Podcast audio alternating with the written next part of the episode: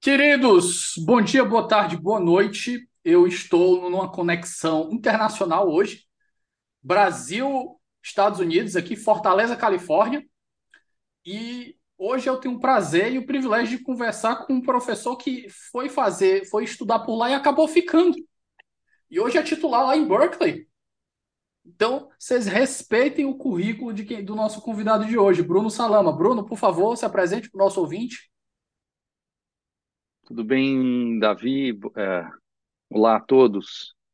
É, eu, eu acabei ficando em termos, né? Porque quando eu vim estudar aqui nos Estados Unidos em 2003, é, eu fiquei até 2007 e depois passei 10 anos no Brasil. É, tive a felicidade de ser professor em São Paulo, na, na FGV, e voltei para cá, quer dizer, fico aqui, mas fico aqui também com um pé no Brasil, onde eu tenho atividades e, e afiliações acadêmicas também. É, então, só estou fazendo aqui um, uma notinha de rodapé sobre o seu acabou ficando. É, me, sinto ainda com um pé aqui e um pé no Brasil. Pessoal, antes da gente continuar, deixa eu só dar dois avisinhos rápidos. O primeiro, que vocês já sabem, é que esse podcast é generosamente apoiado pela editora Contra Corrente. E a Contracorrente tem o Clube do Livro da Quebra Corrente, lá em www.quebracorrente.com. Clube do Livro maravilhoso que te entrega não um, mas dois livros por mês, sendo um deles do catálogo da Contracorrente e outro exclusivo. Fora isso, não posso deixar de lembrar vocês que o 11 também tem suas contas para pagar, e é por isso que a gente tem um Apoia-se. O link está aqui na descrição para quem quiser apoiar. E os planos vão desde um muito obrigado, no mais básico, passando por uma assinatura que te garante acesso antecipado aos nossos episódios lá no nosso grupo de mensagens. E na assinatura final você tem direito ao recebimento de um livro semestral que acompanha uma caixinha personalizada, dois marca-páginas do 11, um cartão de agradecimento, tudo bonitinho, chegando na sua casa, esperando você chegar. É isso. Se o 11 faz parte da sua vida e você puder dar essa força pra gente, a gente agradece demais. E eu espero que vocês gostem do episódio de hoje. Até já já.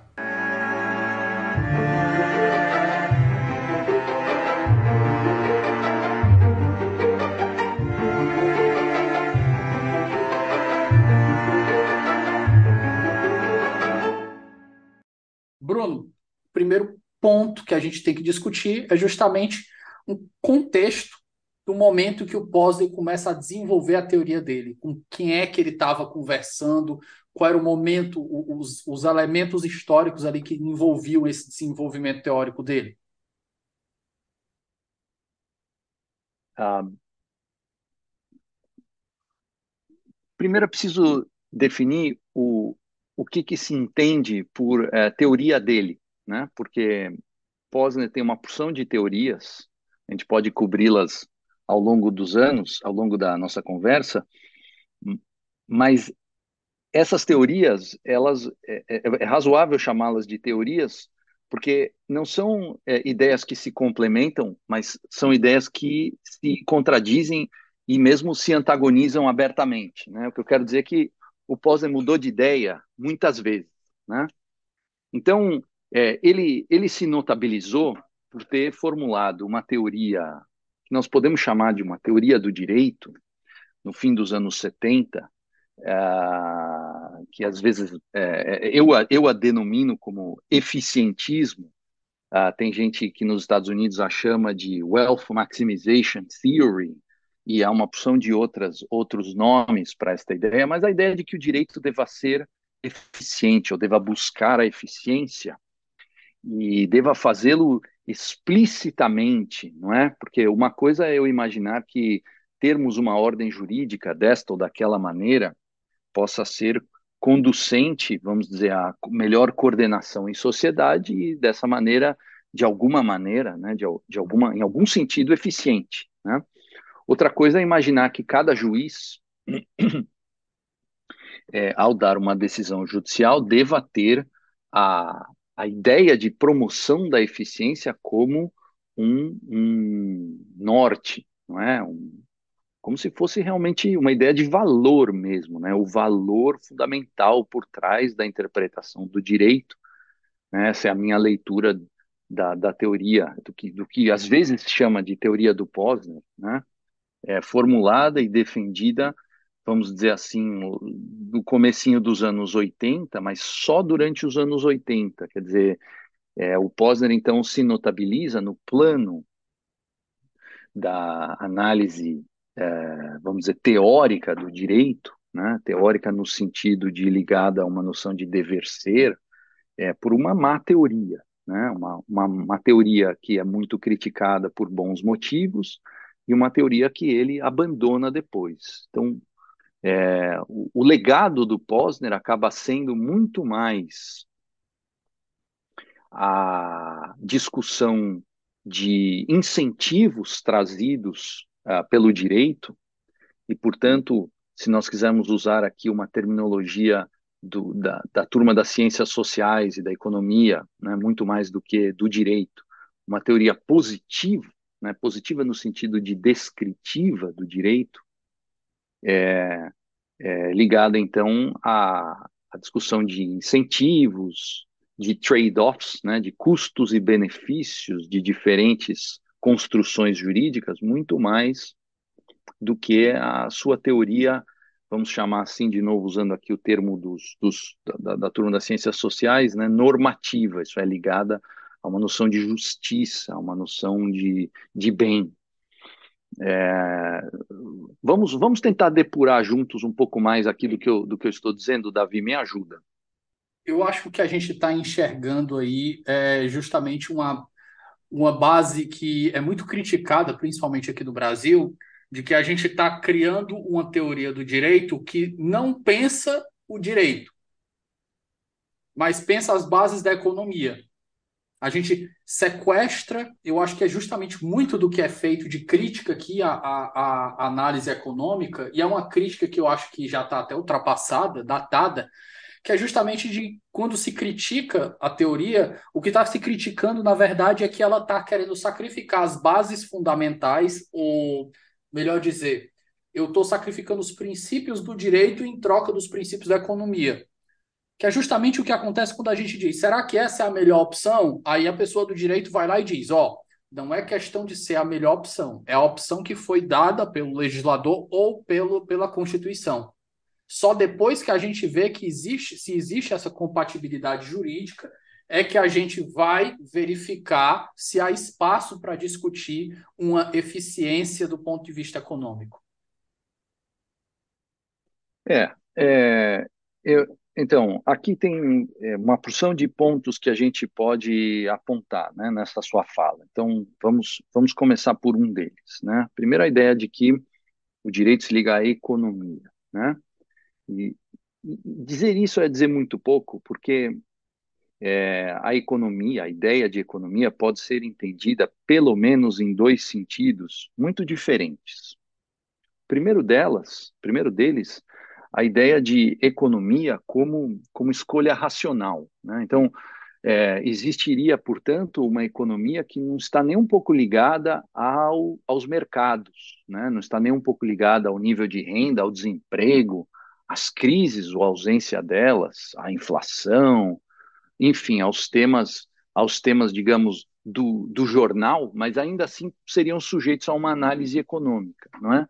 Portanto, uma economia é, dos mercados, dos mercados implícitos, não é? Por exemplo, uma economia da família, uma economia é, é, do direito, inclusive, né? Então, eu posso utilizar a ideia de, uh, de cálculo, né? eu poderia chamar de cálculo econômico, mas a ideia de um, de um raciocínio instrumental das pessoas, né? a ideia de que as pessoas são. É, de que as pessoas calculam, eu posso, a partir desta ideia, é, fazer uma análise econômica de situações que estão fora dos mercados. Por exemplo, né, os contratos, a propriedade, a família, eu acho um exemplo um dos mais, dos mais notáveis. Não é? Então, essa seria uma noção do que seria então a economia. E esta é uma noção de economia que é, em alguma medida, atemporal. Né? Quer dizer, ela não está ligada aos, aos, uh, aos ciclos econômicos, aos problemas econômicos, ela não está ligada, vamos chamar assim, à economia política que aparece na primeira página do jornal. Né? Então, esta é uma noção de economia. Uma segunda noção de economia é justamente essa mais intuitiva. Não é? Então, a economia seria o estudo é, daqueles temas ligados ao dinheiro, é? É, ou a falta dele, é? o desemprego, ou, ou o, o, aumento do emprego, o crescimento econômico e assim por diante. Né? E eu acho que a, a construção toda do Posner ela se liga de muitas maneiras a, ambos, as, a ambas as noções de economia que eu apresentei a você, de novo. Uma noção de economia simplesmente como um, um método, não é? o método de análise que parte do indivíduo calculador, uh, racional, autointeressado, não é? utilitarista em algum sentido, não é? ou seja, é, não, talvez utilitarista não seja a melhor palavra, mas é, o, do, do, indivíduo é, cujas ações podem ser pensadas não é? com um modelo de maximização de utilidade, não é? como se cada um de nós, então, estivesse sempre buscando o que é melhor para si, ou o que é o melhor para si e para as pessoas é, é, cujo bem-estar lhe, é, lhe interessa. Né? Então, é, essa é uma ideia de economia, é uma ideia relevante para pensarmos, se quisermos, né, no Posner especificamente. Mas eu, eu queria começar da outra noção de economia, porque eu acho que ela é muito importante se nós quisermos é, entender o Posner, agora olhando já para um Posner é, vivo ainda, né, mas já assim é, realmente no fim da sua carreira, publicando muito menos, já mais, já mais é, bem mais bem mais devagar. Diga-se né? de passagem que ele chegou a ser o autor que mais publicou, mais, mais citado na história dos Estados Unidos até determinado ponto, né? Antes é. de ser superado pelo Sunstein, depois ele ter diminuído a produção dele, é, obviamente. É, é exatamente. E, e, e, não devemos nos esquecer que eu, eu, entendo que o peso do, do Posner nos anos 80 e 90 é maior do que o Sunstein, digamos, nos últimos 20 anos. E ele deve ter sido menos citado, ele Posner, porque era um momento anterior à, à internet, né? Então a quantidade. Ainda tem esse de, detalhe.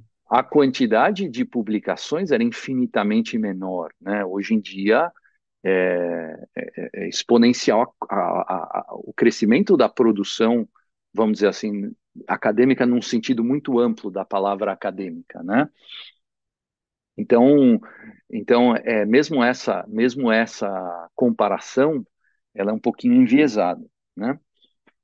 É, mas enfim, uh, então a, a, a, segunda noção de economia, essa vamos chamar assim, a, a noção mais intuitiva de economia, é, da economia ligada aos temas de monetários e não à escolha racional, né? ela é, é muito importante para entendermos a trajetória do Posner. Porque o Posner começa a escrever nos anos 60 né, e se consolida como um autor importante nos anos 70 e depois nos anos 80, já quando ele já havia se tornado juiz, né, ele se torna um juiz federal nos anos 80, né, é, mas a produção dele inicial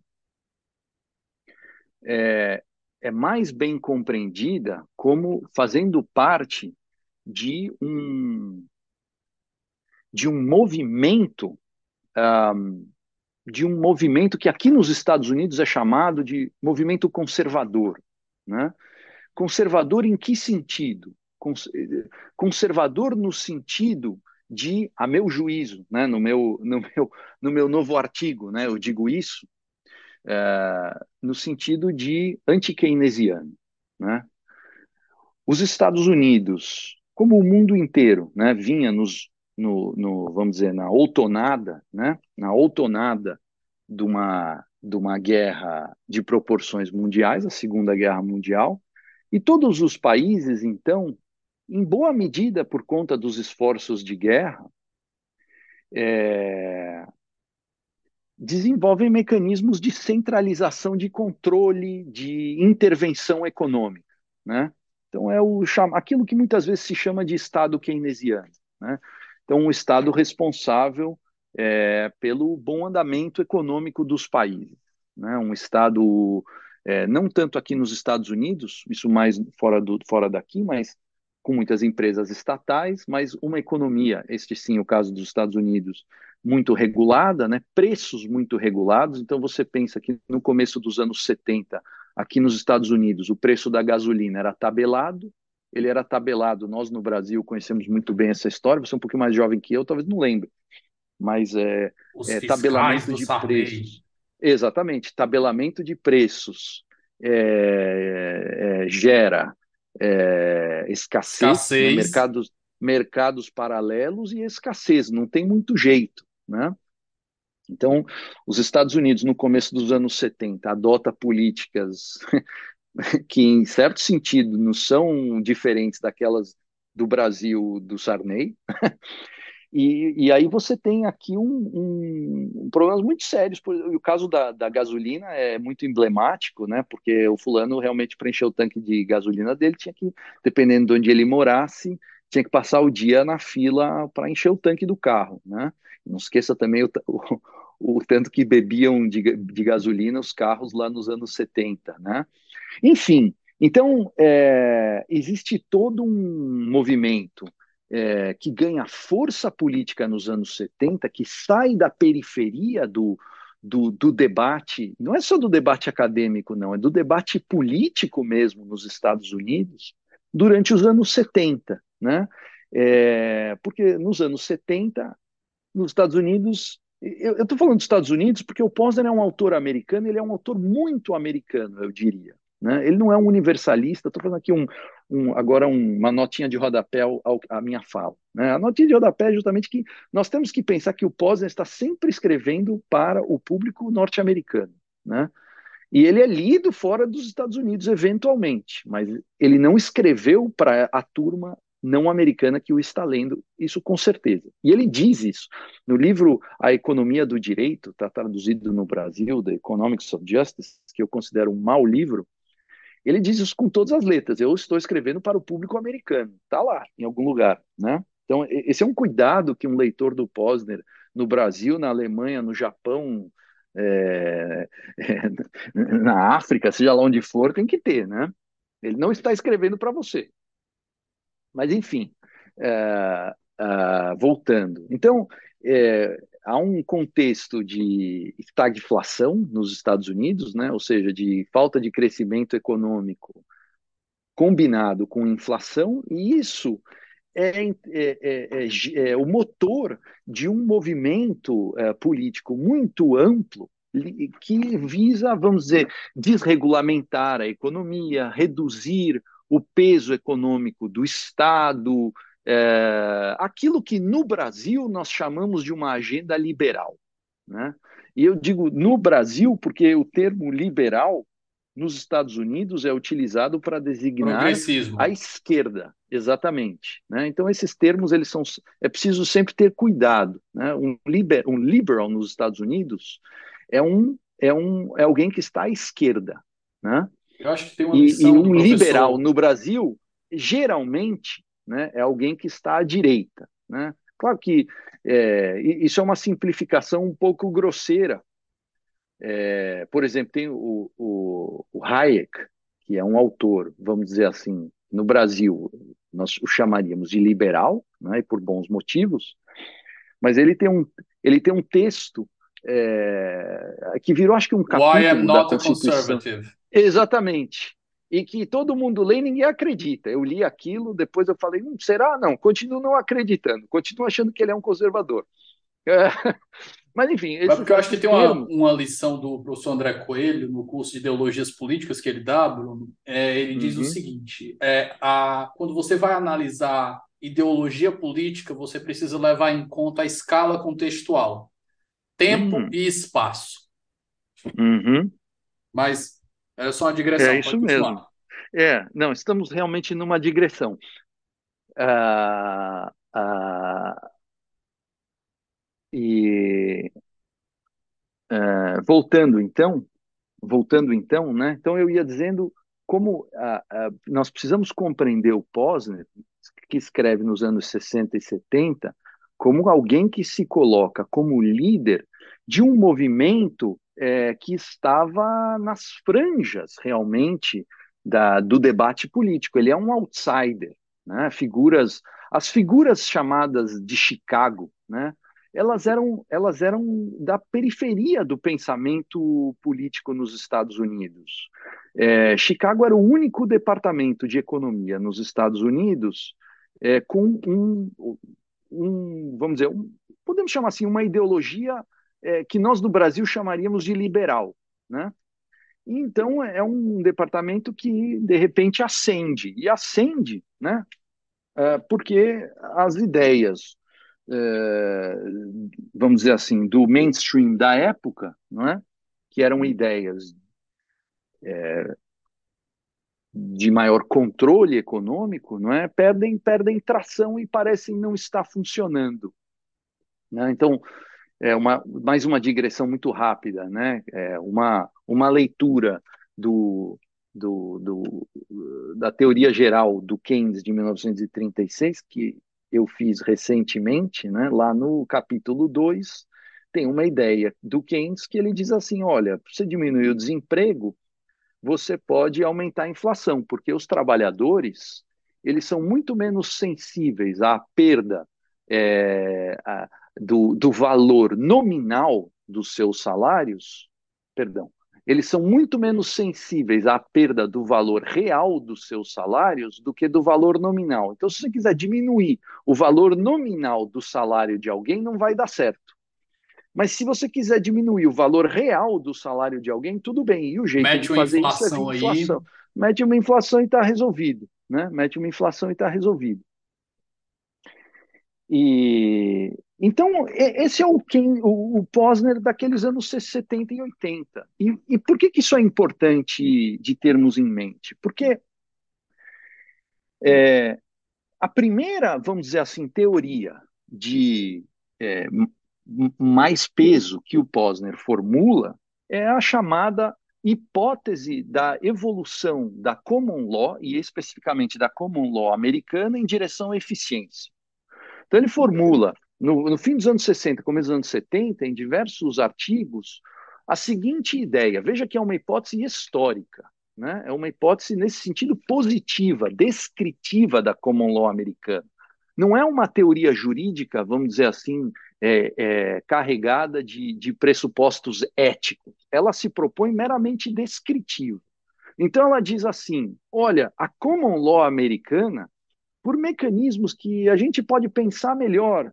É, não tenho certeza quais são, mas ela evolui no sentido da eficiência. Então, as leis americanas, é, mas não a legislação americana, as leis conforme interpretadas e aplicadas pelas cortes norte-americanas, especialmente ao longo do século XX, é, é, criam incentivos para a produtividade e para a coordenação em mercado. Essa é a hipótese do Posner. Né? E essa é a hipótese é, mais interessante do trabalho dele na minha leitura. Por que, que é a hipótese mais interessante do trabalho dele? Aliás, o Posner, nesse particular, não é, não é único. Né? é muito comum que os autores produzam inúmeras teorias, mas no fundo aquele seu insight inicial, quando eles ainda eram jovens, é o único que vai ficar, né? Então, assim, é, a common law norte-americana tendo ao longo do tempo se desenvolvido para criar bons incentivos, né? Esta é a ideia do Posner. Por que que ela é uma ideia, é, a meu juízo, é, com, com potencial para durar muito tempo, né? por dois motivos. Primeiro, porque em si a hipótese histórica é interessante, né?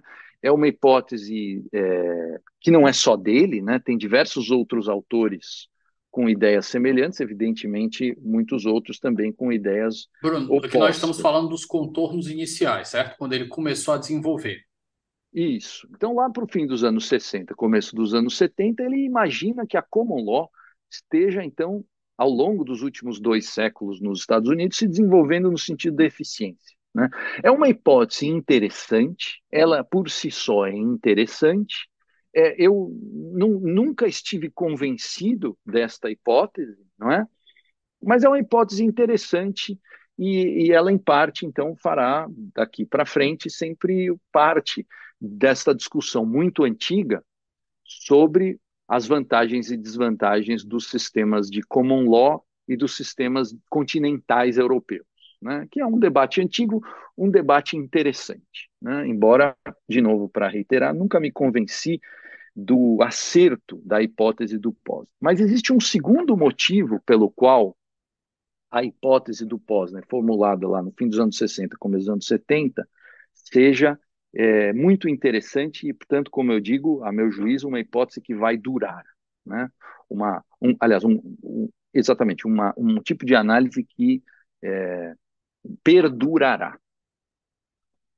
E é o seguinte: para substanciar a sua hipótese, não é? para substanciar a sua hipótese, o Posner publica em 1972 a primeira edição do seu livro chamado Economic Analysis of Law, que muitas vezes é tratado como, ou é apresentado como um textbook, como um, um, um livro-texto de análise econômica do direito, mas não é de maneira nenhuma um livro-texto é um livro com uma hipótese, um argumento, não é?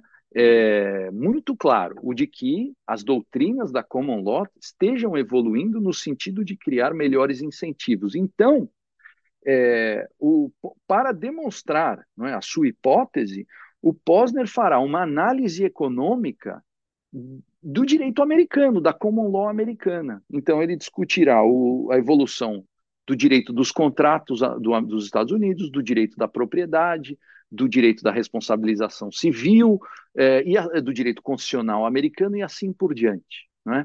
Então, ao escrever a sua tentativa de eh, substanciar a hipótese da evolução da common law dos Estados Unidos em direção à eficiência, o Posner traz ao mundo a análise econômica do direito.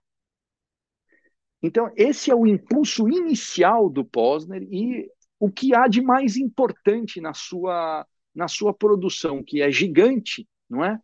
Mas que no fim do dia, imagina assim, eu imagino assim um, um leitor daqui a 100 anos, né? Quando ele olhar para trás e ele quiser consultar o Posner, o que, que ele vai consultar? Ele vai consultar o livro Economic Analysis of Law, que é a discussão de incentivos e trade-offs, isso é vantagem e desvantagem, na common law norte-americana, é, é, é, a partir da hipótese de que a common law conduz o sistema jurídico norte-americano à eficiência. Espera só um momento que a gente volta já. Fala galera, tudo bem? Galera, tô interrompendo seu episódio rapidinho para dizer que meu nome é Felipe Augusto, sou defensor público federal, mestre e doutor em direito e fundador do Ouse Saber, curso preparatório para concursos, que é um parceiro aqui do Onze Supremos. Eu tô aqui hoje só para te dar um recado rapidinho para dizer que o Ouse se orgulha bastante de empregar muito trabalho, muita energia, muita dedicação para fazer materiais de excelência, materiais de alta qualidade para sua preparação para concursos. Se você sonha com concursos públicos para carreiras jurídicas, defensoria, Ministério Público, magistratura, procuradorias ou delegado de polícia, o Ouse pode ser o lugar adequado para sua preparação.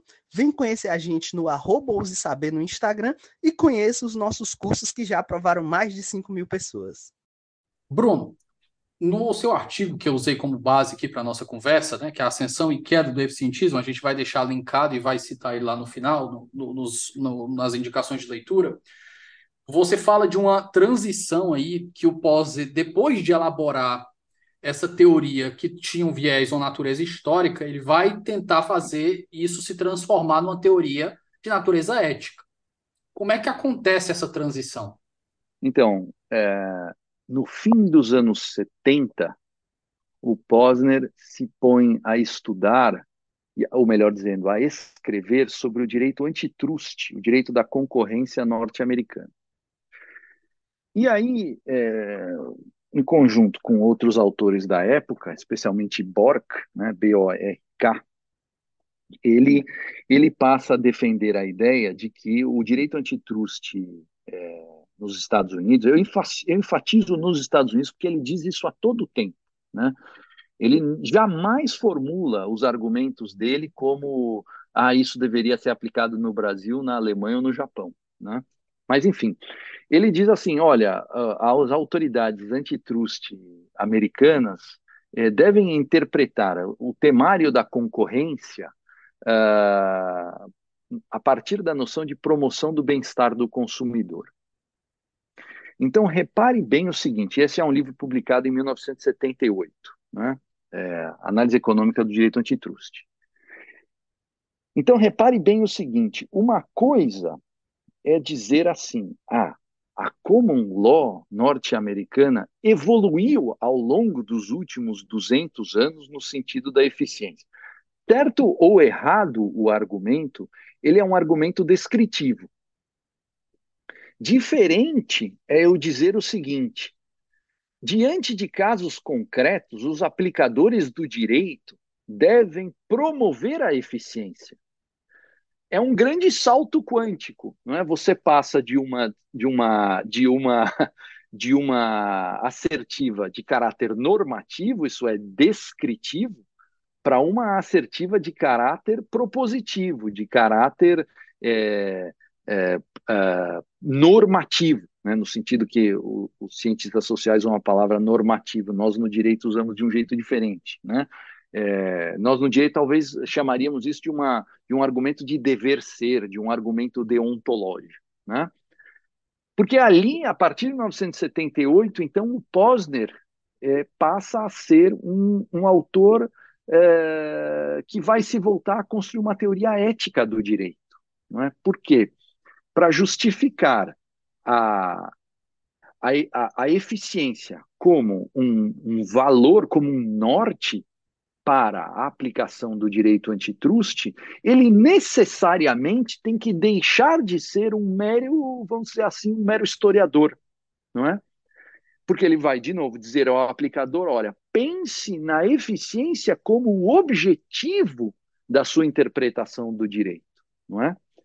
Então, ele formulará esse argumento em 1978 na discussão do direito antitrust, e, em 1981, publicará aquele que, dentre os que eu li, não é, me parece o seu pior livro, que é um livro é, de 1981 chamado Economia da Justiça, não é, ou The Economics of Justice.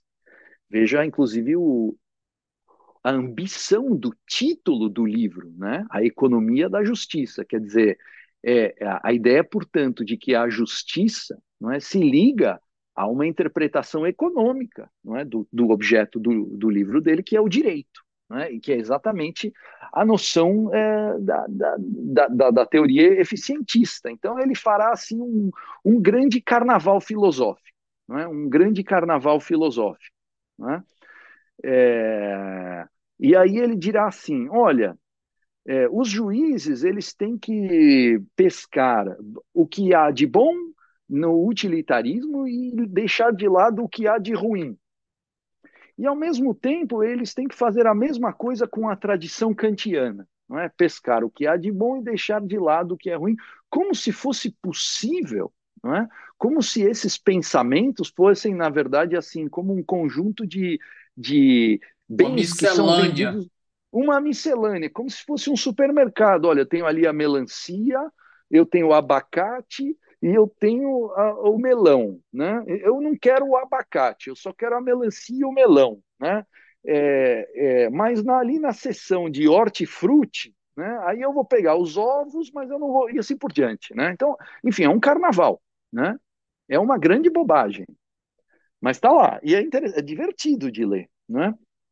Então ele diz assim, ah, o juiz ele deve reter é, do utilitarismo a noção de que, é, é, de que a moralidade e a justiça, é, no fim das contas, devem ser pensadas consequencialmente. Ou seja, o que importa no fim do dia é qual o resultado, não é? É mais ou menos aquela noção de que os fins justificam os meios, não é? Ou a noção de que o inferno está, o caminho para o inferno está pavimentado de boas intenções, né? É preciso ver o que dá certo, não é que em si é um, como uma intuição, como um, como um, como uma intuição, né? Há algo de bom nisso, eu diria, né? É, uh, mas aí ele nos diz assim: mas é preciso evitar os problemas do utilitarismo. Né? E os problemas do utilitarismo, enfim, são muito conhecidos. Né?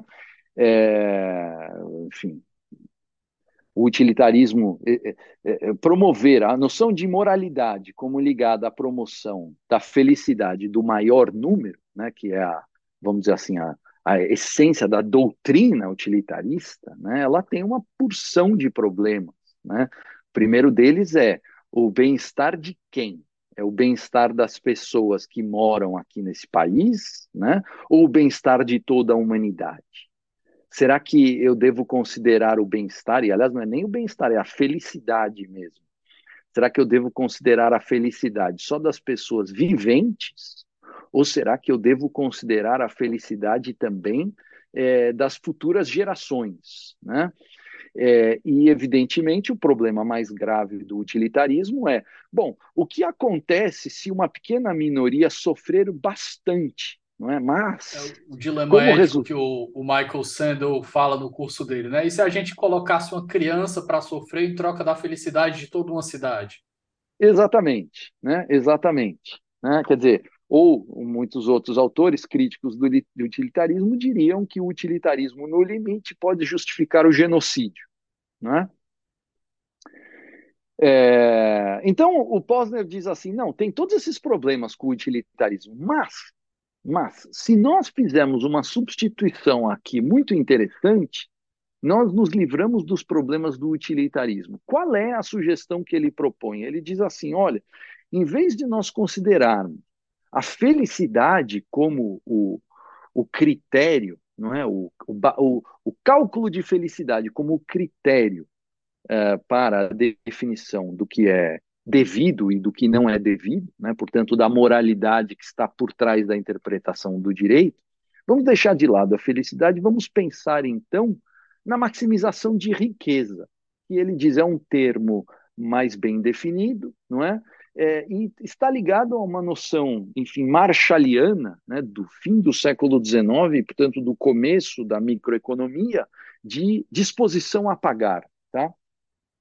Então, não vou entrar assim muito no detalhe, embora se as suas perguntas forem nessa linha, a gente pode tentar, é, eu consigo explicar isso. Mas no fim do dia ele diz assim, olha, vamos, vamos em vez de pensar na felicidade, não é? Vamos pensar no, na noção de valor econômico e, e, portanto, interpretar o direito não é, com a intuição utilitarista por trás, mas em vez de felicidade, vamos usar, vamos usar o, o, a, o valor econômico como o critério. Porque isso é operacionalmente superior. Fazer o cálculo de felicidade é muito difícil. O próprio Bentham já já se deparara com essa dificuldade. Né? Mas aqui, esse meu livro, Análise Econômica do Direito, mostra que é possível fazer esse cálculo, então, olhando para a noção de disposição a pagar. Esse é a, o ponto do Posner. Né? E depois ele diz o seguinte: é, tem uma outra coisa aqui, que é, é, ao se privilegiar a eficiência, né, tal qual ele a descreve, né, diz o Posner, em 1981, né? nós estamos implicitamente dando um incentivo à produção e reforçando algo importante na tradição dos Estados Unidos, não é? que seriam as chamadas virtudes protestantes, não é? aquelas das quais o Max Weber famosamente é, falara muitas décadas antes, não é? ao explorar então o tema na, na ética protestante, o espírito do capitalismo. Né? Então, essa é a primeiro, primeiro, primeira perna desta teoria carnavalesca. Né? A segunda perna da teoria carnavalesca é a seguinte: ele diz assim, ah, vamos então também olhar para a teoria kantiana e veja lá, tem coisas boas, não é tudo errado, não. então ele diz assim: é, é o que é preciso deixar de lado da teoria kantiana é o seu fanatismo. O seu fanatismo. Qual é o seu fanatismo? Né? É, que supostamente, então, seria um traço da teoria kantiana. Né? O seu fanatismo é, seria a ideia de que é, ele ilustra, ao invés de falar sobre o fanatismo, eu li o livro faz bastante tempo, né, mas eu, eu acho que ele, ele ilustra é, o, o, o, problema do fanatismo como essa ideia de que é, é, existem a, no, a, noção de fanatismo, né, kantiano na, na, de, na leitura do Posner, né, seria a, a ideia de é, não aceitação de trade-offs, né, não aceitação, então, de uma certa realidade trágica da vida, né? De que qualquer coisa que você fizer na sua porca vida lhe trará desvantagens e custos, não é? é e, e, na sua leitura, então, o Kant ele ignora este este lado, digamos, trágico, não é, da da, da existência humana, não é? E é, sempre busca então uma máxima, não é, uma formulação é, conceitual né, de bem, é, deixando de lado a, o seu enlace com a realidade dos fatos, é, é em que a discussão de custos é inevitável. Né? Bom, então, esse, essa é a teoria do Posner, né? a teoria de 19, que ele formula em 1981, revê em 1983, e aí o que, que acontece? Ele passa os próximos sete anos da vida dele, não é, duelando com uma enxurrada de críticos. Aí é justamente o ponto que eu queria chegar, o, o Bruno. Ainda no mesmo artigo você vai falar de que essas críticas elas levam aí ao, ao downfall, né? A, a, a teoria do Posner entra numa banguela, numa banguela ladeira abaixo sem freio até que ele finalmente ele não reformula, ele muda de teoria, ele não, não reaproveita. Então eu te pergunto nesse ponto, que críticas foram feitas? Qual o conteúdo das críticas? Já imaginando algumas, né? Porque você tem uma miscelânea aí de, de, de, de elementos de várias, de várias teorias diferentes. A primeira coisa que você vê, qual é a compatibilidade metodológica que existe entre tudo isso? Tá. Então, é, o que eu estou chamando aqui de carnaval né, foi apontado pelos críticos do Posner ali nos anos 80 e ele debateu é, com pensadores é, importantes. Né? Ele tem um debate com o Dworkin, que é muito famoso, ele tem um debate com o Mangabeira, que é muito famoso, e tem um debate com uma porção de, de autores é, de autores que então questionam essa teoria da economia da justiça, né?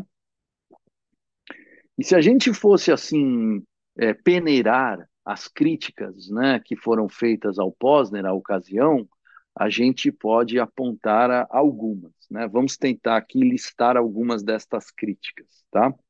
Bom, a primeira delas, que me parece a mais intuitiva de todas, é, é a de que é, a noção de direitos, a noção de liberdades, né, é, ela deve ser pensada como tendo valor intrínseco e, portanto, independentemente dos seus, dos seus resultados. Né? Quer dizer, aqui é uma é voltar aos problemas do utilitarismo, né? É, dizer, bom, não é bem assim que a noção de justiça está presa aos resultados. É? Até porque é muito difícil saber a, a, as ordens de causalidade na sociedade, né? o que gera, né? quais são os fatores que geram determinados tais e quais resultados. Né? Como é muito difícil se pensar, então, sobre esta ordem de causalidade, né? é muito mais prático e, e muito mais apropriado pensar-se então nos direitos como intrinsecamente desejáveis, válidos, uh, respeitáveis, uh, dignos, é? e assim por diante. Né? Então, a ideia de que nós não devemos pensar nos direitos de um ponto de vista estritamente instrumental. É? É, e qual, como é que o Posner se defende male male desta crítica? Né? Ele diz assim: olha, o problema de se pensar é, nos direitos como tendo valores intrínsecos é que a sociedade americana, lembremos que ele está somente preocupado com a sua audiência prioritária, que é a audiência americana. Né? Ele não está escrevendo esse livro para os brasileiros nem para os franceses. Okay? Mas ele diz assim: é, a sociedade americana não tem mais praticamente nenhum nível de consenso ideológico ou filosófico. É uma sociedade muito dividida. Ele está falando dos anos 80. Né? É, então ele diz: bom, dado que os valores, é, como convencionalmente nós entendemos a noção de valor, né? noções de bem e tudo mais. É, como não há consenso acerca desses valores, nós precisamos recorrer a um outro critério, e é um critério operacionalmente superior, que seria então o critério de riqueza. Né? Essa, essa, é, essa é, a primeira, é a primeira crítica. Uma segunda crítica, que é uma crítica que é feita, é engraçado, que as pessoas continuam escrevendo essa crítica de diversas, de, de maneiras diferentes, né? É, até hoje, né? É, Passa-se 40 anos e as pessoas ainda, ainda criticam a, aquela noção, né? Talvez porque ela, de alguma forma, é, tenha sido influente, né? Mas, enfim, os críticos, então, do Posner dirão o seguinte, ah, mas esta, esta formulação ela é exclusivamente prospectiva. Esta teoria de justiça, da economia da justiça, ela é só prospectiva. E por ser prospectiva, isso é, por pensar somente no, nos, nos, na, nas melhorias, né, do ponto de vista da, da riqueza, é? ela é insensível aos problemas da distribuição inicial de riqueza e de direitos. E, portanto, ela é impeditiva é, de mecanismos de compensação, digamos, por é, é, é, legados históricos não é, que possam ser compreendidos como perversos. Né? Imagino que ao colocar a, a, crítica nesses termos, né, você já consiga entender é, por que é que é, a teoria então do Posner é vista com desconfiança por determinados grupos. É? E a defesa. E, e, porque, veja, esses grupos dirão assim: é, essa teoria eficientista, né, ela, o que ela fará é perpetuar a injustiça. Entende? Esta, esta é a crítica, então, feita ao Posner. Né? E aqui o Posner diz assim: o Posner diz assim, ah, ele fala, bom, é, eu posso até estar é, sacrificando um pouco o igualitarismo, não é? É, mas eu estou com esta teoria, não é, de novo reforçando virtudes de produtividade, não é, de trabalho uh, e, e, e, e, vamos dizer assim privilegiando os incentivos à produtividade das pessoas, né?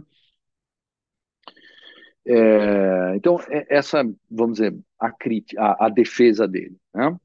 Uma outra crítica que é feita, essa me parece uma crítica muito apropriada, muito apropriada, é assim: as pessoas vão lá e dizem assim, olha, você está sendo eficientista, né? Mas a verdade é que o que você tem aqui é uma espécie de um utilitarismo disfarçado, né? Quer dizer, você dá tratos à bola e fala que vai pegar um pouco daqui, um pouco dali, mas no fim das contas, isso aqui é um grande utilitarismo disfarçado né? Porque no fim das contas, a eficiência ela vai tratar as pessoas como células de um organismo, né? E evidentemente, né, se eu trato as pessoas como células de um organismo, o bem-estar da célula só é importante na medida em que for útil uh, para o, o organismo. Né? Se para o organismo for melhor se livrar de alguma célula, não tem problema nenhum. Né? Ou seja, o que as pessoas estão dizendo é: eu estou aqui simplesmente reavivando os perigos do utilitarismo, né? os perigos do utilitarismo. É, e aí o Posner diz assim: ele fala, bom, mas é, é, Aí ele começa, aí ele começa a se embananar, né? Porque as críticas são certas, é muito difícil, muito difícil lidar com boas críticas, né? Especialmente quando você está com uma má teoria. Então ele diz assim, ele vai dizer, ah, é, o, a defesa de direitos, né, de liberdades, por exemplo, a, as liberdades negativas, né, ou seja, proteção contra o racismo, xenofobia, devido processo legal, coisas assim, né, é, eu posso defendê-las, eu posso defender é, todas essas, essas ideias em, em é, bases consequencialistas. Né? Ou seja, eu posso dizer, é, por exemplo, que o racismo é ineficiente. Né? Entende a defesa dele? Ele diz: eu chego no mesmo lugar, eu chego no mesmo lugar. É, então, a, a, a, antes de antes de promover os perigos do utilitarismo, na verdade, o eficientismo, isso aqui diz o Posner, né? O eficientismo faz exatamente o contrário, né? Porque diz o Posner, eu não estou sendo utilitarista, eu estou sendo eficientista. Ao ser eficientista, não é? Eu estou evitando justamente, eu, eu, eu crio condições não é, para uma linha de argumentação, então, que evite justamente os perigos do utilitarismo. Essa é, essa não sei se eu consegui me expressar bem, mas é mais ou menos isso, é mais ou menos isso que ele que ele diz, né? Depois tem uma crítica que é uma crítica que a mim sempre me sensibilizou muito, né? Uma outra crítica feita à economia da justiça, uma crítica que sempre me sensibilizou muito. Que o pessoal vai lá e diz assim: bom, Uh, tá bom, vamos supor então que você tenha uma boa teoria de justiça, né? E que a partir de agora, então, cada juiz sentado atrás da sua cadeira, lembremos, ele está falando de juízes americanos, né?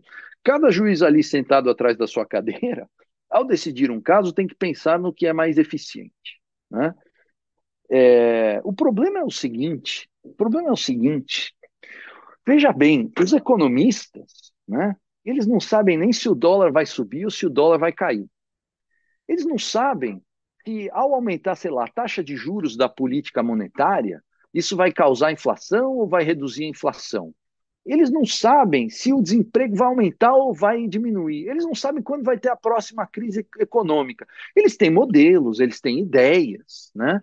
É, mas não existe a resposta da economia para coisa nenhuma. Né? Para qualquer pergunta econômica, existem visões de economistas, não existe a análise econômica. Aqui eu estou dando já, na verdade, a minha leitura desta crítica, porque eu escrevi mais adiante na minha vida né, é, ideias similares a esta. Né? Quer dizer, é uma ilusão nós pensarmos que exista a análise econômica, como se a economia desse uma resposta para os problemas. Né? Isso é, é ingênuo. Né? é tonto, é, é falso, né? é simplesmente uma, uma visão de alguém que não tem a menor ideia do que está falando. Né?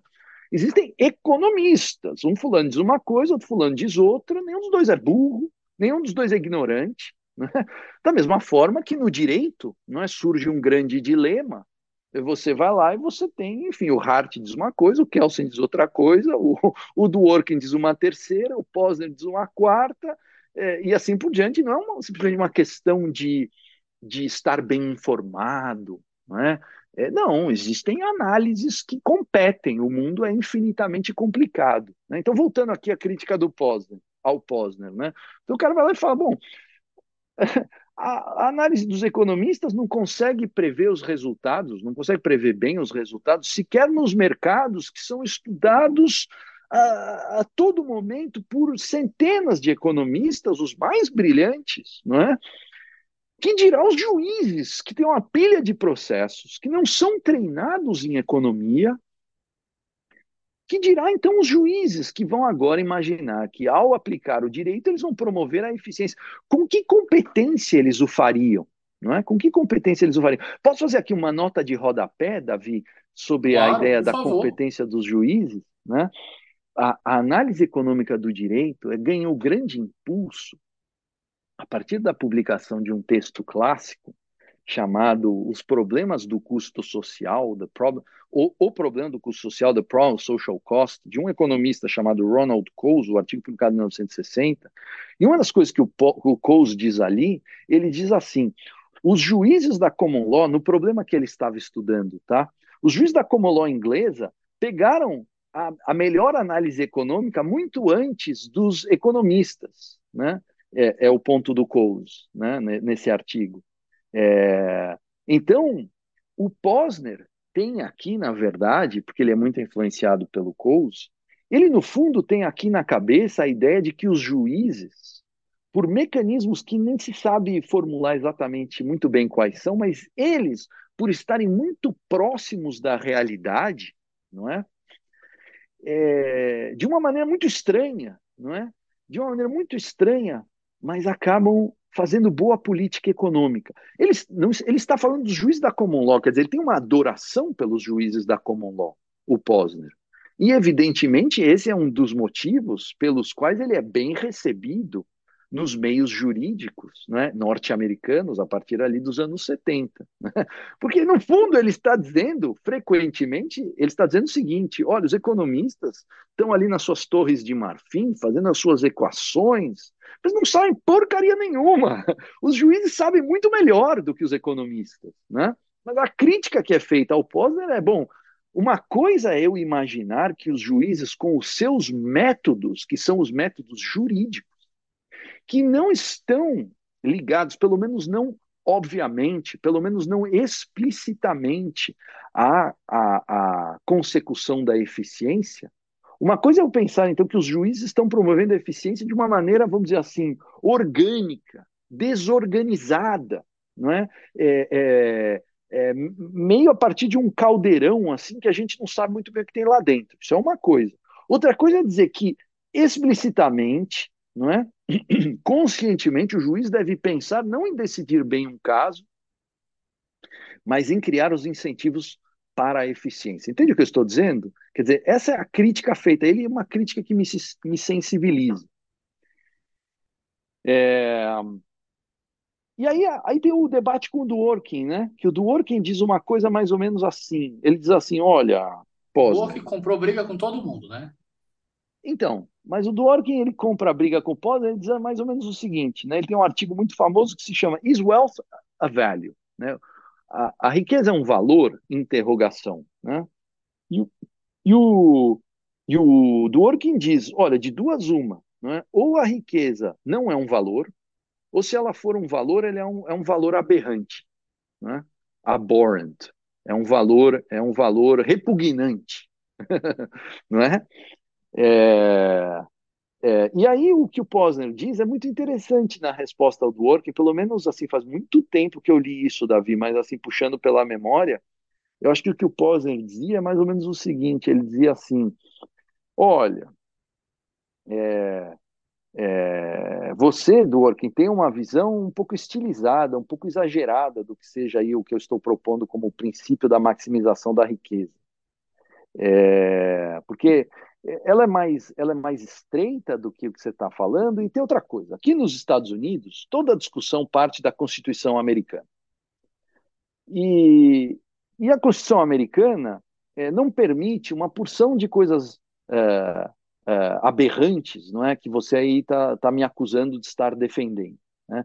Então, quer dizer, no fim das contas, o Posner mais ou menos responde assim: é, até que é um valor a eficiência, mas só dentro das balizas do direito. Quer dizer, no fim do dia, eu acho que ele concede ao Dworkin, embora ele não, ele não articule o seu, o seu trabalho nesse, nessas palavras, mas eu acho que ele concede a vitória ao Dworkin.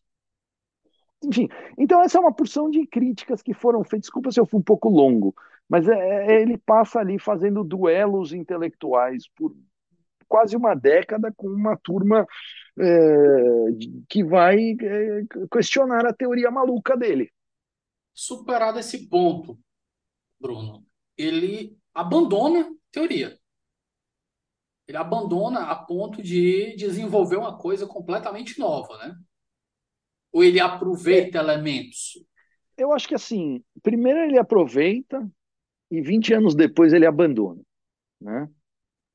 Então ele publica em 1990 um livro que eu sei que está traduzido no Brasil. O, o, livro em inglês se chama The Problems of Jurisprudence. Né? Jurisprudence não é jurisprudência. Né? Jurisprudence nos Estados Unidos é usado como é, teoria do direito. Dizer, teoria do direito ou filosofia do direito. Eu acho que o, o livro foi publicado no Brasil sob o nome de Problemas de Filosofia do Direito. Né? E se tivesse sido publicado realmente com esse nome, está, está muito bem traduzido. Né? E aí, nesse livro, é, o Posner, ele, ele não quer dar o braço a torcer 100%, né? então ele não diz assim, estou desdizendo tudo que eu disse até hoje. Né? Mas ali escondido lá pela página 300 e não sei quanto, né, ele diz assim, olha, embora muitos dos pontos da análise econômica do direito, da law and economics, tal, tais quais eu os formulei, tenham defesa, muitos não têm. Então ele diz com todas as letras né, que muita coisa que ele declarara na década anterior não tem defesa. E, e ele escreve então esse Problems of Jurisprudence, na verdade, para dizer o seguinte: olha, a partir de agora, pensando bem, né, pensando bem, o negócio é sermos, é voltarmos à tradição americana. Repara como ele é um autor que está sempre dizendo que a tradição americana está certa. Né? Mas agora ele diz assim: em vez de. Ele muda o, o que ele chama de tradição americana. Em algum momento ele chamara de tradição americana a ideia de que os juízes da common law, meio que sem querer, né, estariam promovendo a eficiência. Esta seria a tradição americana, que é, como eu disse, uma, uma exposição de caráter descritivo, né, histórico. Aí em 1990, a minha leitura né, do The Problems of Jurisprudence é que ele está dizendo assim: é realmente é a tradição americana que está certa. Mas no que consiste essa tradição americana? Essa tradição americana é a do pragmatismo jurídico. Né? Então veja, aí já não é mais um, uma teoria histórica, mas é o endosso de uma teoria, é, é, é, vamos dizer assim, ligada ao dever ser, ligada ao que deve ser, ligada a uma noção uh, de justiça, a uma noção de como agir, né, a uma noção ética. Né? Qual, o, o, problema da ética é o que fazer, né, o que deve ser feito. e a resposta do, do pragmatismo americano é que é, é, preciso pensar nas consequências, mas pragmaticamente é preciso pensar também na tradição jurídica, tudo importa e nós não devemos nos prender a nenhuma formulação ética radical. Né? Pelo menos esta é a leitura do Posner da, do, da, da, do pragmatismo jurídico na tradição americana. Né? Então, ele vai abraçar ideias como o que ele chama de praticalismo. Né? Então, ele diz assim: olha, não vamos, e aqui eu tenho simpatia pela, pela posição dele, ele diz assim: não vamos querer transformar cada jurista, cada juiz e cada advogado num pequeno filósofo. Isso não dá certo, isso é loucura. O que nós temos que fazer é dentro dos contornos em que cada juiz, cada advogado, cada jurista, seja lá o que, cada professor, né, dentro dos contornos postos pela tradição, contornos de, de vocabulário, né, contornos de referências históricas, né, vamos dizer assim, as caixinhas que nós herdamos de antanho, as caixinhas, conce, caixinhas conceituais que nós herdamos de antanho, né, que estão postas aí, é, vamos é, fazer o melhor possível. Né? Essa é, é, assim, me parece no fim do dia a, a, a, assim, numa formação um pouquinho grosseira, mas me parece ser a mensagem que o Posner traz quando ele escreve o, o The Problems of Jurisprudence.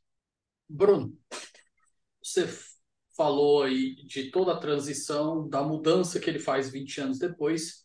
Chega no momento que a gente estava conversando aqui antes de começar, que é justamente um artigo muito famoso que eu lembro do, do professor meu de direito tributário me indicando. Acho que eu devo ter é, ouvido falar desse artigo lá por 2013, 2014, eu acho, que é o Why I Became a Keynesian. Porque o que a hum. gente vai ver aí é o Posner fazendo uma reviravolta aí de 180 graus, né? Ele vai abraçar uma teoria que ele era muito crítico Ou eu estou enganado? Exatamente. Tá certo. O artigo é anterior e ele é escrito logo que tem a, a eclosão, né, a uma grande crise financeira nos Estados Unidos em 2007 e 2008, e ela é uma grande crise porque os bancos americanos quebram, né? Então, o Citibank, o Bank of America, Morgan Stanley, enfim, os, bancos, os grandes bancos americanos, eles quebram. Eles só não quebram mesmo porque o governo é, concede linhas de financiamento. Então, o governo cria uma, uma quantidade bastante grande de dinheiro, né, compra os ativos financeiros dos bancos a um preço muito maior do que o preço de mercado, né, e fazendo desse, imagina assim que você tem um, você, imagina que você tem uma, você tem um carro, tá certo? O seu carro, um, um carro lá ele vale, vamos supor que ele vale é, no mercado ele vale 10 mil reais tá certo? Mas de repente tem uma grande crise, todo mundo ficou desempregado, então as pessoas não vão mais pagar 10 mil reais no seu carro, elas vão pagar, digamos, 3, tá certo? Então o valor de mercado do seu carro é 3 mil, e como você estava contando em vender aquele seu carro por 10 mil para pagar todas as coisas que você precisa pagar, você estava tranquilo. Mas a partir de agora que aquele carro passa a valer 3 mil, você vai ter que vender esse carro de 3 mil, só vai fazer 3 mil, a sua dívida continua lá, lá pelos 9, 8 mil, 10 mil. Então você está quebrado. Né? é, o que aconteceu com os bancos. Né? Então, o que fez o, o, Banco Central americano? O Banco Central americano foi lá e falou: assim, não, não tem problema. No mercado você só consegue 2 mil pelo seu carro, né? Eu vou, eu vou, vou comprar por 10 mil, que era o preço que estava aí nos livros, e está tudo resolvido. Né? Eu vou ficar com esse carro aqui, com sorte, lá para frente o mercado vai melhorar e eu vou vender por um bom preço. E na verdade foi exatamente o que aconteceu, né? Só que não era um carro, porque os bancos que eles têm não são carros, são ativos financeiros, né? São recebíveis, né? São recebíveis de financiamentos, são recebíveis, é, eles têm títulos do governo encarteirados, né? O valor dos títulos do governo caiu muito num primeiro momento, enfim, tem ações, né? tudo que eles têm são ativos financeiros. Então, então os bancos foram salvos pelo governo, né? Mas houve um, um, uma grande reviravolta, não é? E, é, e o, o Posner, ele é, me parece muito influenciado, de novo, pela essa, por essa conjuntura, vamos chamar assim uma conjuntura econômica, uma conjuntura de economia política, não é? E ele dá uma resposta, é, ele dá uma resposta acadêmica, né, na área dele, de novo ao que a leitura que ele está tendo do, do contexto é, político e econômico. Né? Então, veja, do mesmo jeito que lá nos anos 60 e 70, então ele vai virar uma voz importante no, no movimento, é, no movimento que estava nas margens, né? a turma que estava fora, que era, então, vamos chamar assim, os liberais, né? os liberais no sentido brasileiro, né? ou os conservadores, né? quer dizer, os, a, a turma do, do pró-mercado, vai, tô, tô, tentando usar aqui títulos, né, que de alguma maneira neoliberal. É, é, podemos, se quiser, né? Acho que né, né, eu não quero falar do neoliberalismo, poderia, mas não vou, é, porque de, lembra que ele está falando dos Estados Unidos, né? E o neoliberalismo é uma um conjunto, é uma palavra contaminada, mas é um conjunto de ideias muito voltado a, a a, a... Consenso de Washington, reestruturação dos exatamente, países pós-guerra. Exatamente. Não tanto pós-guerra, mas a partir dos anos 80, né? Quer dizer, como os governos da é, pós-guerra fria, isso sim, né? Quer dizer, isso, perdão. exatamente, perdão, você estava certo. Né? Quer dizer, os países quebrados nos anos 80, na América Latina em particular, né? e depois os países das economias de transição, né? então a turma que era do, do, da cortina de ferro, e aí, é, é, com o fim da União Soviética, então, vai ter que estar no mundo, né, é, se inserir no mundo de outras maneiras, né, refazer a, a sua organização econômica e assim por diante. Então, o neoliberalismo está muito voltado a agendas de reformas no mundo em desenvolvimento. Né? É, e me parece que nos Estados Unidos é, não, não captura bem o tipo de, o tipo de discussão que existe. Tá? Mas, mas podemos pensar nisso também, porque, enfim, é uma turma que está mais ou menos do mesmo lado. Né? Então, uh, uh, Então, eu acho que o Posner ele faz uma leitura da economia política ao seu redor e ele diz assim: ah, na verdade, esse pessoal ali, os keynesianos, né, já falam alguma coisa sobre os keynesianos, mas essa turma dos keynesianos, que eles é que agora estavam às margens dos debates, porque a, o pessoal que em algum momento ali nos, na, vamos dizer, é, é, a turma pró-mercado, né, que nos anos 60 e 70 era vista com maus, com maus olhos né, no, no, no circuito uh, acadêmico das faculdades de economia nos Estados Unidos, né, a, a partir dos anos 80, então, a, tem uma grande ascensão do ponto de vista do seu prestígio. Não é? E a turma dos keynesianos, que é a turma que achava que o governo tem que dirigir a economia, que o governo tem que regular, que os mercados são intrinsecamente instáveis, especialmente os mercados financeiros e tudo mais. Esse pessoal que estava à margem, e o Posner, ele começa a dizer assim: não, na verdade, essa turma que estava certa. então ele muda de lado. Né? Ele realmente muda de lado, e o que, e, a, e o que ele escreve ao longo da, dos seus última, da sua última década, últimos 15 anos, né? A meu juízo, se nós formos olhar no, no, na, na, sua mensagem mais fundamental, ele está desdizendo, não é? A, a, a, espécie de aquilo que a gente pode chamar de uma espécie de uma agenda é, ideológica, não é? Que perpassa a sua contribuição acadêmica original. Bruno, no nosso bloco final agora, para os nossos ouvintes que são pesquisadores, curiosos e afins, que querem aprofundar no tema aí de Richard Posner e sua teoria su, e suas teorias, né? A gente já é viu isso não é só uma. Então, começar é pela sua, que foi a base aqui para minha para nossa conversa, Bruno, que é a história do declínio e queda do eficientismo na obra de Richard Posner. Está tá, tá publicado na GV, Bruno? Ou estou enganado? É, assim, eu, eu, eu, eu publiquei posteriormente, é, em 2015, mais ou menos, é, um, aliás, 2017, um livro que se chama Estudos em Direito e Economia, que é um livro é disponível gratuitamente para ser baixado na internet, né? E lá tem uma porção de artigos que eu escrevi ao, ao longo do tempo que cobrem a temática, boa parte da temática é, que nós discutimos aqui no, na nossa conversa, né? Então, eu sugeriria algum é, ouvinte que eventualmente tenha interesse de ler sobre o tema, é, botar ali no Google Estudos em Direito e Economia, é, Bruno Salama, e, e, imediatamente você vai ser dirigido ao, ao meu livro e você baixa de graça. E aí tem um dos capítulos é esse História do Declínio e Queda. Olha aí, pessoal, maravilha. 0800.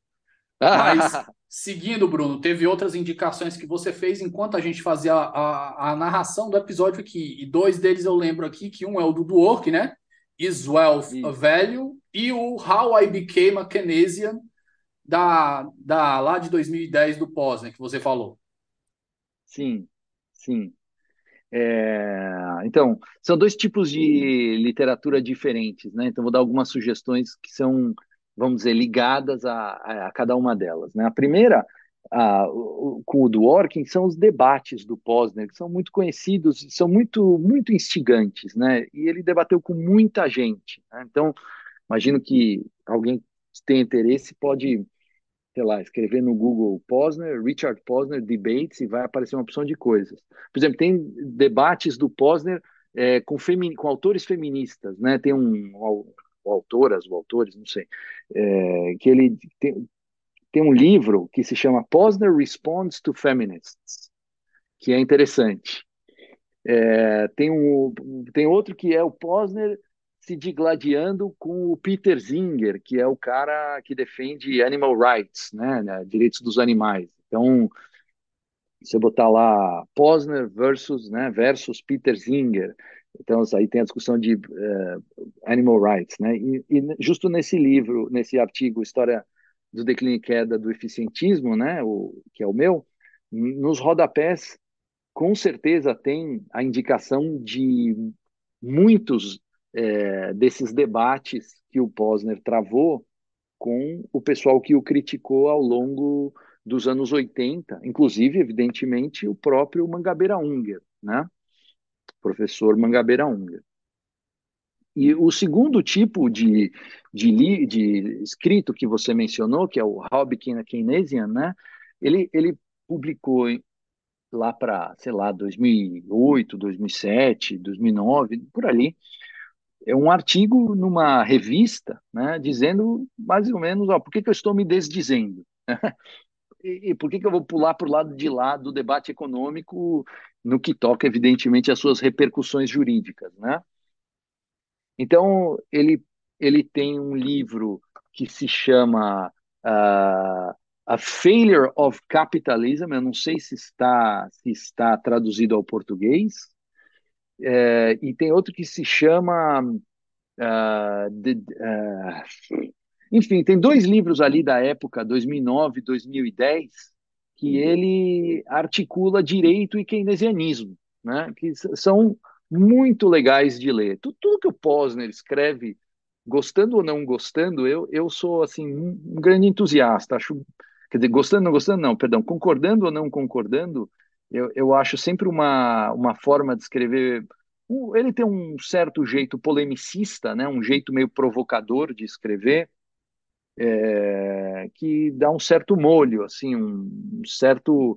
A literatura jurídica, né? Ela, vamos dizer assim, o, que, o seu ponto forte não é ser é, é, particularmente é, comovente, né? Ou, ou numa, na maior parte dos casos, né? Uma, é uma, uma forma de literatura um pouco um pouco seca, né? E o Posner tem esse jeito polemicista que torna os escritos dele mais divertidos. E aí tem também muitos autores no Brasil uh, que uh, examinam né, a obra do Posner. Tem muita gente aí, se eu for começar a falar, certamente vou cometer injustiças de não mencionar todas as pessoas certas, né? Mas me ocorre, por exemplo, o, o professor Ronaldo Macedo, né, da USP em São Paulo, ele orientou muitas teses né, de pessoas é, interessadas em estudar os debates do Posner com o Dworkin. O, o, professor Zé Reinaldo de Lima Lopes, que é um, um amigo querido, uma, uma, pessoa que eu tenho enorme admiração, ele, ele orientou também uma pessoa jovem, cujo nome agora me escapa, mas é um, um me lembro agora se foi doutorado ou mestrado, brilhante, muito bem feito, muito bem escrito, é, discutindo uh, eficientismo na obra do Posner. É, muito, muito bem feito. É, de, uma, de uma leitura, leitura um pouquinho mais crítica, né? É, o, o Osni da Silva Filho, que é, leciona teoria do direito e direito civil na GV, tem um livro de fundamentos do direito contratual que discute bastante, né, os, os limites do, do que dá para fazer com a análise econômica do direito, especialmente na seara dos contratos, também é um, um livro muito interessante. E a professora Mariana Pargendler, né, que, que é minha coautora, é, que é uma grande, vou até mudar, a grande especialista no mundo é, na discussão sobre o que fazer com a análise econômica do direito no mundo em desenvolvimento. Ela tem muitos artigos, todos disponíveis lá no SSRN, e vale a pena olhar.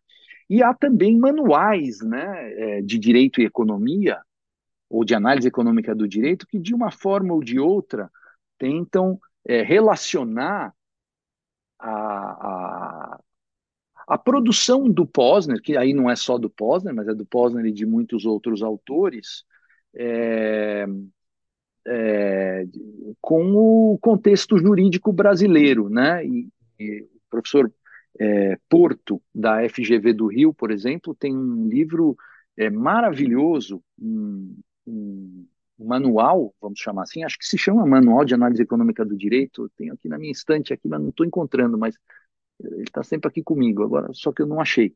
mas é um livro extraordinário, muito bem feito, é, e, e, certamente aqui cometi muitas injustiças, porque tem muitas outras pessoas no Brasil que também escreveram é, trabalhos muito interessantes, né, depurando a, a contribuição do Posner e, e tentando encontrar os, os, os caminhos não é, para torná-la prática e útil no Brasil.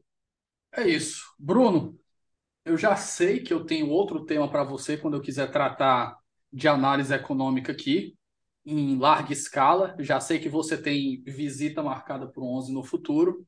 Fico muito agradecido de você ter tirado esse tempinho aí na sua agenda para a gente conversar. Meu, muito obrigado. Eu que agradeço, Davi. Gostei muito, foi muito legal. Espero que seus ouvintes gostem também. É isso, pessoal. Nós ficamos por aqui. Um forte abraço e até a próxima semana.